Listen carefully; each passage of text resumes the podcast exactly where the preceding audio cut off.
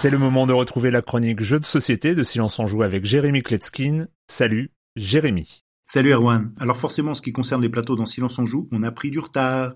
Récemment, il y a eu plein de jeux incontournables. Et là, je vais vous parler du chef de la bande des incontournables. J'ai nommé Azul, A-Z-U-L. Dans Azul, on se retrouve au XVIe siècle au Portugal, à décorer le palais royal de Manuel Ier avec des carreaux de faïence de couleur.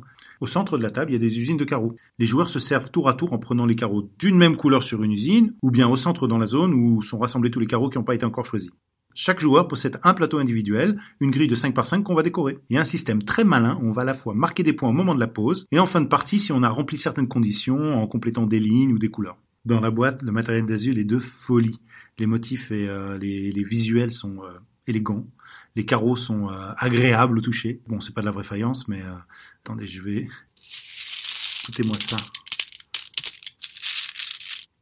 Ne nous mentons pas, ça reste un jeu complètement abstrait, il n'y a pas d'histoire, mais ça on s'en fout. Enfin, c'est très simple, c'est surtout très génial, très emballant. Azul est hyper accessible, c'est un vrai jeu de plateau comme on les aime. Il y a des rebondissements, on peut décider d'anticiper, d'emmerder les autres, de vite déclencher la fin de partie pour gâcher la vie de ceux qui n'ont pas encore fini de faire ce qu'ils voulaient faire. D'ailleurs, c'est impossible de faire qu'une seule partie, on veut tout de suite y rejouer, et les connaisseurs sont pas passés à côté, puisqu'il a à la fois gagné le Spiele, donc le prix allemand le plus prestigieux du secteur, et aussi l'As d'or à Cannes.